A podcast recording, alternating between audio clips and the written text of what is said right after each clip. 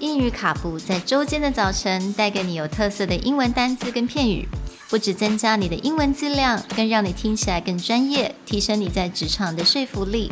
英语卡布早晨一杯知识加倍，English cappuccino, your morning cup of knowledge. Good morning, everyone, Good morning. and welcome back to English Cappuccino, episode 42.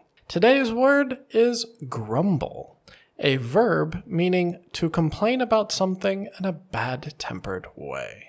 This is spelled G R U M B L E.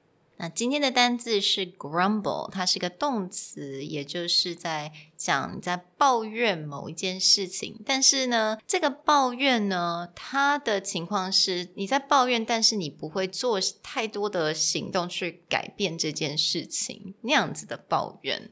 Yeah, it's a type of complaining where you're not in a good mood, and so you're just gonna complain about like the weather. Oh, But there's nothing you can do about it. Just be like, oh, why is the weather in Taipei always rainy and crappy? Rah, rah, rah, rah. Yeah，那我们今天这个字是来自于呃同样一个 article，也就是 Deliveroo。 他这个在讲这个公司就哎上市了嘛，IPO。那他这个地方就用到这个字，那他用到的地方是是在讲说，the restaurant's partners grumbles over fees。这个地方意思就是说，这些餐厅的 partners 他们可能对于某一些的费用很不满意，所以他们常常在这种抱怨。但是这也没有办法，他们也没有办法改变这个事实。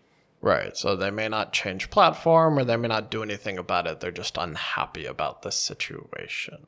Now, grumble gets most often used when talking about a person who's like upset about something, but they won't do anything. So a lot of times family members will grumble about each other, but you know, family's family, so they're not going to change, right? Yeah, exactly. So maybe instead of using complain about each other, maybe you can use grumble. That's a better word for that. Well, we hope that this example doesn't make you grumble about learning English. And we'll talk to you guys next time. Bye. Bye.